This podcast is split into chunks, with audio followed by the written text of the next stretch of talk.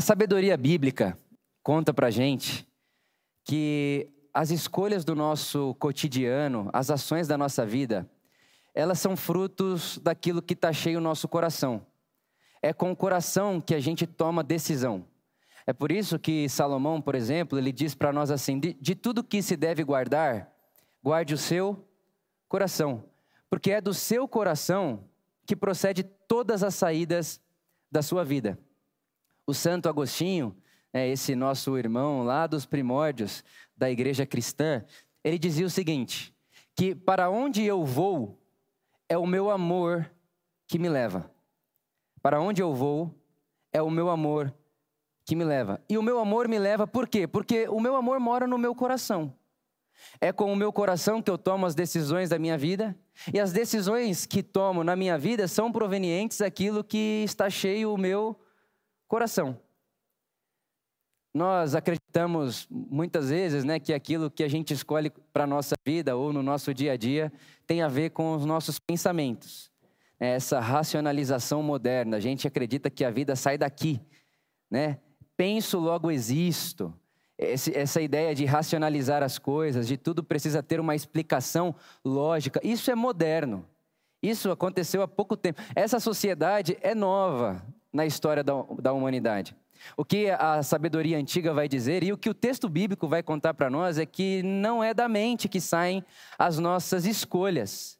Não é da mente que saem as nossas, a, a, os nossos caminhos e as direções que nós tomamos na nossa vida. O que a sabedoria bíblica, o que a humanidade vai dizer para nós, a história da humanidade vai trazer para nós, a filosofia antiga vai mostrar para a gente, é que as saídas da nossa vida são frutos do nosso coração. E existe uma distância gigantesca daquilo que a gente acha que deseja para aquilo que a gente de fato deseja. Existe uma distância gigantesca para aquilo que a gente pensa desejar, para aquilo que a gente de fato deseja. Pensa comigo se houvesse aqui agora uma porta e se você entrasse por essa porta, essa sala contasse para você o seu desejo mais profundo. E não só contasse para você o seu desejo mais profundo, mas pense na possibilidade dessa sala realizar o seu desejo mais profundo. A pergunta que eu faria para mim é: será que o desejo mais profundo da minha alma, será que o desejo mais profundo do meu coração é de fato aquilo que eu penso desejar? Porque a gente não precisa de muitos exemplos para acreditarmos e para assimilarmos que aquilo que a gente diz querer nem sempre é aquilo que a gente faz nas palavras de Paulo, ele dizia o seguinte: O bem que eu quero fazer, eu não faço. Mas o mal que eu não quero, esse eu vou lá e faço. Todo mundo aqui sabe, todo mundo aqui sabe, que existem certos tipos de alimentos que nem deveriam ser chamados de alimentos, sim ou não? E todo mundo aqui vai chegar ao fim desse ano e vai dizer: ano que vem eu vou comer direito, sim ou não? E provavelmente muitos de vocês também em janeiro vai fazer inscrição na academia, sim ou não? Sim. Só que aí o ano inteiro vai contar para você que aquilo que você acha que quer, ou seja, comer bem, cuidar da saúde, não é o que de fato você quer, porque não é o que você faz. E o que mostra para mim para você o que queremos, não é o que pensamos querer e aquilo que dizemos querer, porque aonde eu vou, não são os meus pensamentos que me levam, aonde eu vou é o meu coração que me leva, é o meu amor que me leva. Então, o que está direcionando a minha vida e a sua vida são os nossos amores, são os nossos desejos, e os nossos desejos estão para além dos nossos pensamentos. Então, para muito além daquilo que a gente pensa querer, está para muito além daquilo que a gente acha que deseja. E o ser humano é esse ser desejante. O ser humano ele precisa desse ânimo. O ser humano ele, ele precisa desse fogo que faz ele querer acordar amanhã de manhã. Isso é o ser humano. Ser ser humano é desejar alguma coisa. Ser ser humano é querer alguma coisa. E a, a, a, grande, o grande paradoxo ou o grande desafio é a gente aproximar aquilo que o nosso coração deseja para aquilo que de fato nós queremos desejar. O que não dá é ser ser humano e não desejar, e não querer alguma coisa, e não esperar por alguma coisa e não ir atrás de alguma coisa. O que fez você acordar aqui hoje, o que fez você acordar hoje de manhã e estar aqui, é um desejo. O que vai fazer você levantar amanhã é um desejo. O que faz você levantar da sua cama é um desejo, é uma vontade. O ser humano é um desejo. Ele precisa desejar para ser ser humano. E existem diversos pensadores que influenciam esses nossos desejos e também influenciam a nossa ideia de ser humano. Por exemplo, para Freud, essa pulsão, esse ânimo, esse desejo que te faz levantar de manhã é o sexo. Para Freud, o ser humano ele tem uma pulsão e essa pulsão ela é uma pulsão sexual. Para Nietzsche, um outro filósofo, do século né, 19, que acaba influenciando toda a nossa sociedade, ele vai dizer para nós que o ser humano acorda de manhã e ele vai para a vida porque ele tem desejo de poder. Então, para Freud, sexo. Para Nietzsche, poder. E tem um outro pensador, Marx. E Marx vai dizer para nós que o que faz o ser humano acordar de manhã é dinheiro. Então, para Freud, sexo. Para Nietzsche, poder. Para Marx, grana, dinheiro. E nós sabemos, e se a gente tiver uma, uma, uma honestidade ao olharmos para a situação atual e olharmos para a nossa sociedade, que me parece que em muitos momentos esses pensadores têm sua razão. Quando a gente ouve as nossas músicas, por exemplo, e, e, e a quantidade de perversão sexual que existem nas nossas músicas hoje. Ou quando a gente vê, por exemplo, o ambiente de trabalho e vale tudo para ser promovido e ganhar mais dinheiro. Vale tudo para trocar de classes, deixar de ser pobre e passar a ser rico. Então, parece que muitas vezes Freud tem certa razão, parece que muitas vezes Marx tem muita razão, que é o ser humano atrás de dinheiro, atrás de mudança de classe, e parece também que Nietzsche tem a sua razão, porque a gente olha para a sociedade, para a arena pública e percebe que tem muitas pessoas que nem se satisfazem com dinheiro, o que elas querem é mais poder poder, sexo, dinheiro. Para esses pensadores, é o que faz o ser humano acordar de manhã e ir para a vida. Mas não é isso que nós aprendemos com Jesus. O que Jesus vai contar para a gente no Evangelho é o que, o que faz o ser humano acordar, ou o que deveria fazer o ser humano levantar de manhã, o que deveria impulsionar o ser humano para a vida, é o ágape, o amor. E esses três pensadores, eles têm uma coisa em comum. Não estou aqui, parênteses, não estou criticando nenhum dos três. Estou simplesmente utilizando da sua influência e do seu texto para trazer para nós essa revolução que é a mensagem de Jesus. Fecha parênteses. O que esses três pensadores têm em comum é que nenhum dos três acredita no amor doador. Eles não acreditam, eles acham balela esse negócio de dizer que dá para amar o outro sem interesse. O que esses três pensadores têm em comum é, é, que eles não acreditam num amor que, que carrega em si uma essência de filantropia. É, é o amor sem esperar nada em troca, o ágape. Mas o que Jesus vem propor para nós é que só dá para ser ser humano, só dá para ser ser humano completo só dá para ser ser humano em essência, em potencial absoluto, se o que faz esse ser humano levantar de manhã é o ágape, o amor. O amor incondicional. O amor que não procura nada em troca. O amor, como diz o nosso irmão Paulo, que não está atrás dos seus próprios interesses. Então pensa comigo, o ser humano é um ser que deseja. O ser humano é um ser desejante. E para nossa era moderna, o que faz o ser humano desejar ou é sexo, ou é dinheiro, ou é poder. É assim que está se lendo o ser humano nos nossos dias. Aí vem Jesus e traz uma revolução para nós, que é dar para ter a sua energia de vida em outro, em outro lugar. Dá para começar o seu dia de outro lugar, que não é sexo, poder e nem dinheiro. E ele vai dizer: esse outro lugar que dá para você começar o seu dia é o ágape, é o amor. E a gente olha para Jesus e diz: tá bom, Jesus, eu quero isso aí. Eu quero isso daí, mas eu quero e não consigo produzir isso em mim. Eu quero, mas não consigo. É o Paulo, porque o bem que eu quero fazer eu não consigo. Mas o mal que eu não quero fazer, esse eu permaneço fazendo. Tudo bem, Jesus, é verdade que é muito ruim acordar de manhã por causa de sexo. É muito estranho acordar de manhã atrás de dinheiro, não preenche vazio de alma. E é muito estranho também acordar de manhã atrás de poder. Isso não preenche e não dá sentido para ninguém. Mas eu não consigo me salvar disso aqui. Eu não consigo sair disso aqui. A impressão que eu tenho, Jesus, é que eu vou morrer nisso aqui. Como é que eu faço para tirar a origem da minha energia, do meu dia a dia, do meu desejo, desse lugar e colocar em troca disso o ágape, o amor? Como é que eu faço isso?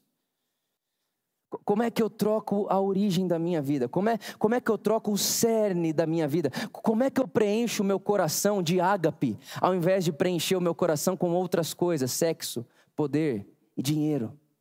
Eu, eu não quero isso, Jesus, eu quero me converter ao Evangelho. Eu quero trocar aquilo que preenche o meu coração para ter outro tipo de vida, já que a vida que eu escolho ter é proveniente do meu coração. Como é que eu faço isso? E você sabe que o que molda os nossos amores, o que molda os nossos desejos, o que molda a, a, a, a nossa, as nossas ambições, é aquilo que nós gastamos tempo vendo, fazendo, ouvindo e repetindo. O ser humano, ele aprende amores. Isso que você deseja hoje, você não nasceu desejando. A vida foi te ensinando a desejar o que você deseja. Porque se aonde eu vou é o meu amor que me leva, a pergunta que eu faço para mim, para você hoje é: para onde você quer ir? Porque se você sabe para onde você quer ir, você precisa preencher o seu coração disso, porque é do seu coração que estão as saídas da sua vida. É preencher o seu coração com para onde você quer ir. E como é que eu faço para preencher o meu coração? Do para onde eu quero ir. Gaste seu tempo. E a, a, tradição cristã vai chamar de liturgia. Tenha liturgias, rituais na sua vida que preencham o seu coração do para onde você quer ir. Tenha práticas conscientes que preencham o seu coração do para onde você quer ir. Porque aquilo que você gasta tempo vendo, ouvindo e fazendo, está fazendo você. Isso é ser ser humano. Aquilo que eu faço me faz. Nada é neutro. Aquilo que eu ouço, ah, parece neutro. Não, mas é só, é só uma música. Nada é neutro. Aquilo que eu vejo, ah, não, mas é só um negocinho, é só um. Ne... Aquilo que eu vejo não é neutro. Aquilo que eu ponho minha mão não é neutro. Tudo que eu estou fazendo e gastando o meu tempo está me moldando. Então, se eu quero se eu sei o que eu quero, e se eu quero que o meu amor me leve ao Cristo, se eu quero que o meu amor me leve a um ser humano à semelhança de Jesus, é o Evangelho, se eu quero que o meu amor me leve para lá, eu preciso de práticas repetitivas na minha vida que, me, que preencham o meu coração com esse lugar que eu estou querendo ir, para esse lugar que eu estou querendo chegar. Por exemplo, tem uma amiga minha que ela trabalha numa produção de TV, uma produtora né, de programas de televisão. E ela me contou um tempo atrás que ela foi uma das produtoras e responsáveis por um programa de ex-namorado. Você pega um monte de ex e joga lá dentro de uma casa. Aí é proibido usar roupa, praticamente. E aí você imagina o que não vai acontecer dentro desse lugar. E ela era uma das responsáveis, né, no bastidor. Então ela tinha que assistir aquilo o dia inteiro, você imagina. Ficar vendo aquilo o dia inteiro porque ela precisa fazer os cortes.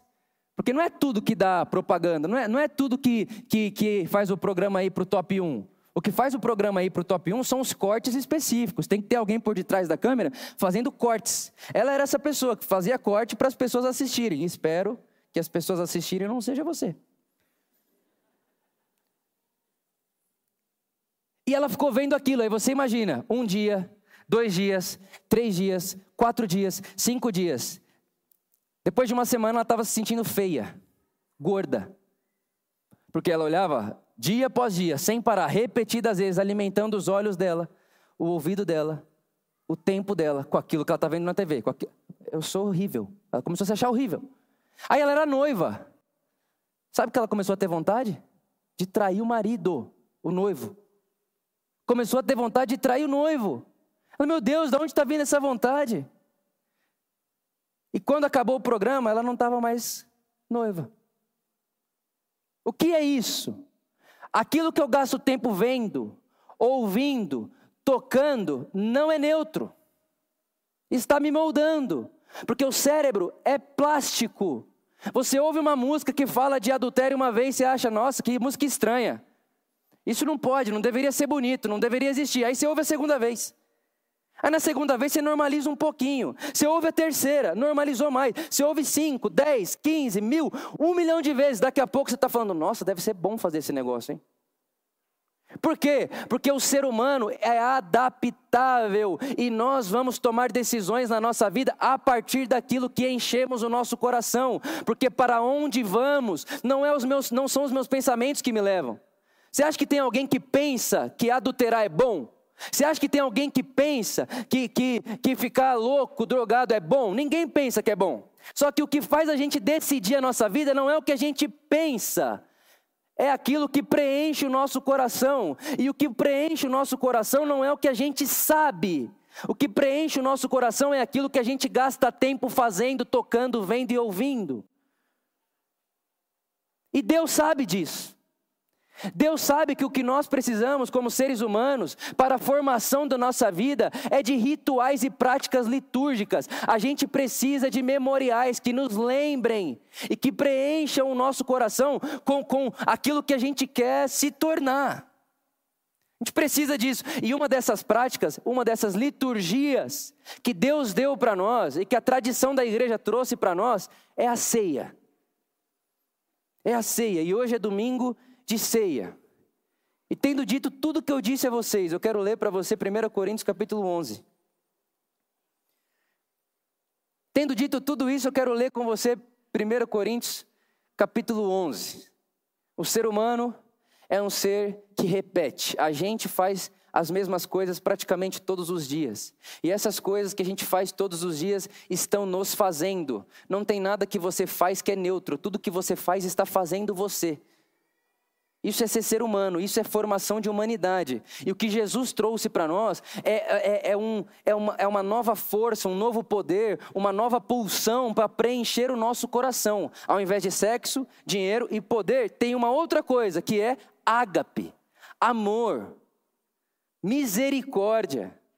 E das práticas que a igreja trouxe para nós, que nos lembram isso e que traz para a gente um senso de repetição, é a ceia. É a ceia, é esse momento que nós estamos aqui agora. E eu poderia ler esse texto de 1 Coríntios 11 com você e ficar falando por horas e horas e horas, de vários aprendizados e, de várias é, espiritualidades que existem num momento como esse de ceia que vamos participar e, na verdade, que já começamos a participar desde de manhã no café da manhã. Vários momentos, várias espiritualidades dentro da ceia, mas eu quero sublinhar três. Quero sublinhar, sublinhar três. E a primeira está em 1 Coríntios 11, versículo 27, aonde Paulo diz: Portanto, todo aquele que comer o pão ou beber o cálice indignamente será culpado de pecar contra o corpo e o sangue de Jesus. A primeira coisa que eu quero sublinhar com você é que dá para participar da ceia indignamente. É possível participar da ceia indignamente. E a pergunta é: o que é que faz alguém participar da ceia indignamente? O Paulo responde. Isso é o versículo 17. Entretanto, nisto que, vos, que, vos, que vou dizer, não os elogio, pois as reuniões de vocês mais fazem mal do que bem. Olha Paulo, hein? Em primeiro lugar, ouço que quando vocês se reúnem, há divisões entre vocês. Pois é necessário que haja divergências, tudo bem com a divergência, Paulo está dizendo, tem que ter divergência, tem que ter diversidade, mas não pode ter divisão. E ele continua: quando vocês se reúnem, não é para comer a ceia do Senhor, porque cada um come sua própria comida sem esperar pelos outros. Assim, enquanto um fica com fome, o outro fica bêbado. Isso é 1 Coríntios 11. Vale lembrar você que na época de Paulo, a ceia não era um primeiro domingo do mês, a gente, ele sentava no auditório, aí pegava um pãozinho, um suquinho igual a gente pegou, e a gente vai comer no final da celebração. Não, não era assim a ceia. O que eles chamavam de ceia era uma festa chamada festa do ágape. Olha o ágape de novo. Festa do ágape. O que era a festa do ágape? Cada um traz da sua casa aquilo que pode trazer. Cada um vai trazer aquilo que pode. Como que a gente faz pela manhã aos domingos de ceia? Cada um traz o que pode. Uns vão trazer coisas maravilhosas, outros coisas mais simples. Cada um vai trazer o que pode. Trazendo para os nossos dias, pensa que vai ter um panelaço, uma festa entre nós, e cada um vai trazer a sua carne, a carne que come na sua casa. Um vai trazer vaguio, um vai trazer carne argentina, um vai trazer picanha, o outro vai trazer colchão duro, o outro vai trazer frango, o outro vai trazer linguiça e o outro vai trazer salsicha. Por quê? Porque cada pessoa tem uma certa eh, potência financeira e uma classe financeira. E aí a festa do ágape era o dia que eu reúno com todos os meus irmãos da igreja, cada um traz aquilo que pode e a gente come junto. Um vai trazer um vinho caríssimo, o outro vai trazer água. Mas na festa do ágape, a gente faz uma mesa só. O que estava acontecendo em Coríntios? A galera que trazia carne argentina ia para um lado e comia carne argentina do lado. A galera que trazia picanha fazia o grupo, o grupo, o, grupo da, da, picanha e comia picanha. A galera que tinha vinho bom faz o grupo do vinho bom e toma vinho bom. E aí o cara que chegava sem nada, e não é que chegava sem nada porque ah, o cara é irresponsável, não trouxe nada. Não, Paulo está dizendo que tem gente que chega sem nada porque é pobre. E aí Paulo está falando: tem gente que chega aí sem nada e sai com fome. Porque vocês estão fazendo clubinho aí no meio da festa do ágape, comendo entre si, e gente pobre com fome entra com fome e sai com fome. Isso é comer a ceia indignamente.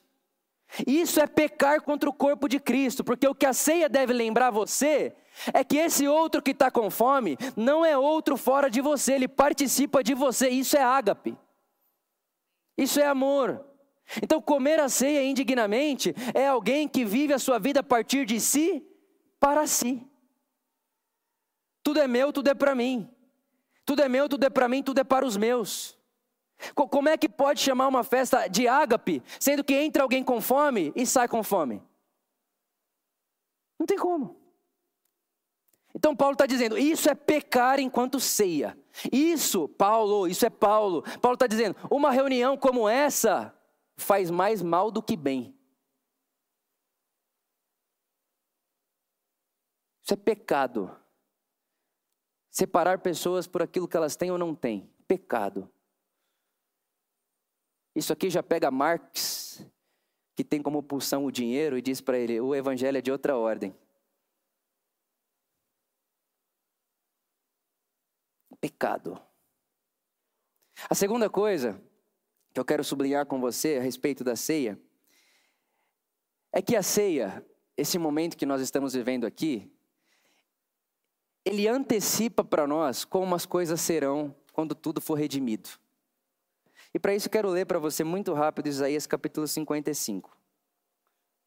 Preste atenção. Isaías capítulo 55, o profeta Isaías falando a respeito do dia que o Messias redimir todas as coisas, e essa é a nossa esperança. Olha que, olha o que o profeta vai dizer: o dia que o Messias redimir todas as coisas. Venham, todos vocês, venham vocês que estão com sede, venham às águas e vocês que não possuem dinheiro algum, venham, comprem e comam. Venham, comprem vinho e leite sem dinheiro e sem custo. A ceia antecipa isso para a gente. A ceia é uma pequena imagem, um pequeno, uma pequena manifestação daquilo que será o dia que tudo for redimido. Hoje de manhã, na hora que você chegou aqui, você podia pegar o que você quisesse. Venha, coma, beba, sem preço e sem custo. Mas quem foi que pagou para eu comer? Não, não tem essa de quem pagou, porque quando todas as coisas forem redimidas, as pessoas compram e bebem sem dinheiro e sem custo, porque tudo é graça e tudo é para todos. Ceia, rituais, que, que vão formando a nossa peregrinação espiritual e que vão formando a nossa, o nosso jeito de ser ser humano. Aí Deus traz para nós esse, memorial e diz: Vitor, pratique a ceia. Por que, Jesus? Pratique a ceia repetidas vezes, para que você não se esqueça de que você não pode tratar o outro como o outro. Pratique a ceia, Vitor, para que o seu coração esteja preenchido de um senso de unidade. Pratique a ceia, Vitor, para que você não se esqueça que o mundo será redimido e que quando o mundo será, for redimido, ninguém vai precisar comprar leite, ninguém vai precisar comprar vinho, ninguém vai precisar comprar nada, porque nesse mundo redimido ninguém compra, tudo é dádiva, tudo é graça. Pratique a ceia e traga memória. Pratique a ceia e deixe isso encher seu coração, porque isso aí está formando você, porque tudo aquilo que você faz está fazendo você. Pratique a ceia, liturgicamente, repetidamente. Faça isso em memória de mim. E a terceira coisa que eu quero sublinhar, terceira e última, é que o Paulo diz que quando nós comemos desse pão e bebemos desse cálice, estamos anunciando a morte do Senhor até que Ele venha. Irmãos, a terceira coisa que eu quero sublinhar sobre a ceia com você é que a ceia é uma refeição, é, é como se fosse um aperitivo. Sabe quando você vai no restaurante e aí você pede o prato principal? E antes do prato principal, vem aquele tanto de aperitivo, sabe? Os aperitivos que antecedem o principal. Isso é a ceia. O prato principal é o dia que céus e terra se unirem e que tudo for como deve ser. O prato principal é o dia onde todas as coisas voltarão à sua perfeita, perfeita harmonia. O prato principal é o dia que Jesus for rei em absoluto e a sua vontade for feita em absoluto nessa terra. O prato principal é o dia que o profeta Isaías diz que toda a terra conhecerá a glória de Deus. O, o prato principal é o dia que não houver mais choro, morte, dor. O prato principal é o dia que só acontece no mundo vontade de Deus, justiça, paz e alegria. Esse é o prato principal. E ele não chegou ainda. Se nós abrirmos os nossos corações aqui, o que tem de lágrimas dentro de mim, dentro de você, o que tem de sensações de injustiças dentro de mim, dentro de você, porque, porque o prato principal ainda não chegou. Mas a ceia é uma memória para nós de que nós ainda estamos no aperitivo e que nós não podemos perder a nossa esperança, a nossa expectativa de que o prato principal, o reino de Deus, será em absoluto manifesto nessa terra. E nas palavras do nosso irmão João, céus e terra se beijarão e tudo voltará a ser como deve ser. A ceia é uma refeição no caminho. A ceia é um anúncio do que ele fez e de que entre aquilo que ele fez e aquilo que ele está fazendo e fará, nós estamos no meio, no meio do caminho. A ceia é comida de peregrino. A ceia é comida de gente que ainda não chegou em casa. A ceia é comida de gente que sabe que o mundo ainda não é como deveria ser. A ceia é a memória para nós de que haverá um dia. Haverá um dia. Haverá um dia. E nós esperamos ansiosamente. Você sabe que o ser humano não gosta de esperar, né? Esse negócio de esperar o bebê sair a hora que ele quiser, né? Você fica esperando. Só, só que eu não estou esperando o Pietro nascer assim, tipo, ah, nossa, muito chato esperar, meu Deus. Não, não é isso. Porque o Pietro nascer não é uma possibilidade, é uma certeza, ele vai nascer. A diferença de uma pessoa otimista e uma pessoa que tem esperança é que o otimista ele diz: já aconteceu no passado e pode acontecer de novo. A esperança não. A esperança do Cristo não é um otimismo. Ah, aconteceu ontem, vai acontecer amanhã. Não. É de outra ordem. E porque eu sei que o Pietro vai nascer, eu não espero que ele venha passivamente. Eu espero que ele venha ativamente, Eu estou olhando para a barriga dela toda hora. Eu ponho a mão na barriga dela toda hora. Eu pergunto toda hora, porque eu estou esperando ativamente. Não estou esperando como quem está fadigado de esperar. Não. E é esse o, o ensino da ceia para nós. Não, não fique achando que, ai meu Deus, já estou cansado de esperar, Jesus não vem e não acontece nada, esse mundo é muito mal. Não é isso. A esperança de um cristão seguidor de Jesus é: eu sei que ele vem tão certo quanto sei que o Pietro nascerá. Eu sei que ele vem tão certo como a Luísa está grávida e vai nascer o Pietro, meu filho. É certo que Jesus não abandonou esse mundo do jeito que está. E tão certo quanto o Pietro vai nascer, porque é, não é uma possibilidade, é uma realidade que o tempo só precisa trazer essa realidade para mim. Da, da mesma forma que eu tenho certeza que o que me distancia de pegar o Pietro é o tempo no colo hoje.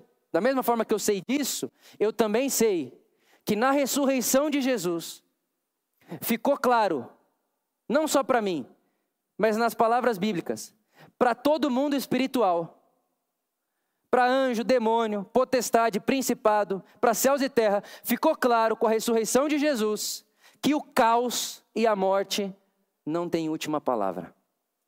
O mundo não acabará em caos, o mundo não acabará por aí. A ressurreição de Jesus conta para nós. A vida se sobrepõe a todo tipo de morte. A justiça se sobrepõe a todo tipo de injustiça. A paz é maior que todas as guerras e haverá um dia, e a ressurreição de Jesus é a nossa confiança, a nossa certeza absoluta de que céus e terras se beijarão e tudo será como deve ser. Ceia é a memória, ceia é o ritual Ceia é a repetição de que estamos nos tornando aquilo que estamos praticando, fazendo e refazendo. Desejo a vocês, a mim, a vocês, que não comamos a ceia da vida indignamente, porque não é a ceia aqui, o pão e o suco aqui, é a ceia da vida. Que não comamos a ceia da vida indignamente como quem não percebe o outro, como quem não olha para o outro, como quem não cuida do outro que não bebamos a ceia e que não comamos da ceia, que é a vida, sem a consciência da unidade. E que não comamos da vida sem a memória do reino de Deus que está se estabelecendo sobre essa terra. Que não percamos isso de vista e que comamos da ceia da vida cheios de esperança. Cheios de esperança. Cheios de esperança nas palavras também do profeta Isaías. Eu termino com esse texto e a gente vai ceiar junto.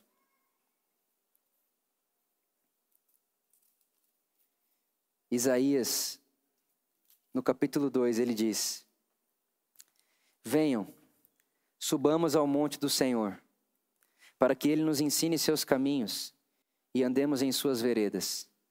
Pois a lei sairá de Sião e de Jerusalém virá a palavra do Senhor. Ele julgará as nações e resolverá a contenda dos povos. Preste atenção. E os povos farão de suas espadas arados.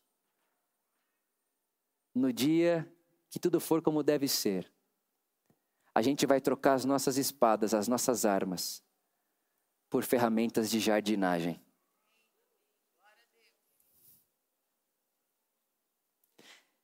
A gente vai trocar nossas espadas, que foi e que é sobrevivência em muitos momentos da história humana. Não sei se você sabe disso, mas 98% da história humana, do que se pode calcular, foi feita debaixo de guerra. 98% da história humana foi feita debaixo de guerras, espadas, armas, violência. E o que o profeta está dizendo para nós é que naquele dia que a ceia vem nos lembrar, nós trocaremos as nossas espadas por instrumentos de jardim, para que possamos plantar e comer, plantar, comer e distribuir aquilo que o Senhor, o Deus da graça, que não vende e que não compra, tem a nos oferecer. Que a mensagem da Eucaristia, da ceia, seja para nós, seja para nós mais do que um movimento de religiosidade morta, de um legalismo morto, que não produz nada em mim. Que, que a nossa ceia faça bem e não mal Que o nosso, nosso encontro de ceia produza bem e justiça em nós e não mal. A partir dessa repetição consciente que nos lembra o tempo inteiro que somos uma família humana, estamos unidos e que o outro não é outro fora de mim, de que existe um reino de Deus que está sendo espalhado pela terra em absoluto e que nós celebramos a ceia do Senhor até que ele venha e haverá um dia que quem vai partir o pão não é o pastor da igreja, é o próprio Cristo Jesus, em carne e osso, que vai dizer: Estava esperando por vocês. Palavras de Jesus, ele disse: Eu não vou mais ceiar até que eu faça isso na presença de vocês. A próxima vez que Jesus, o nosso Senhor, beber vinho, vai ser diante de você. Ele está esperando esse dia. E se Ele está esperando, eu esperarei por esse dia também. Amém.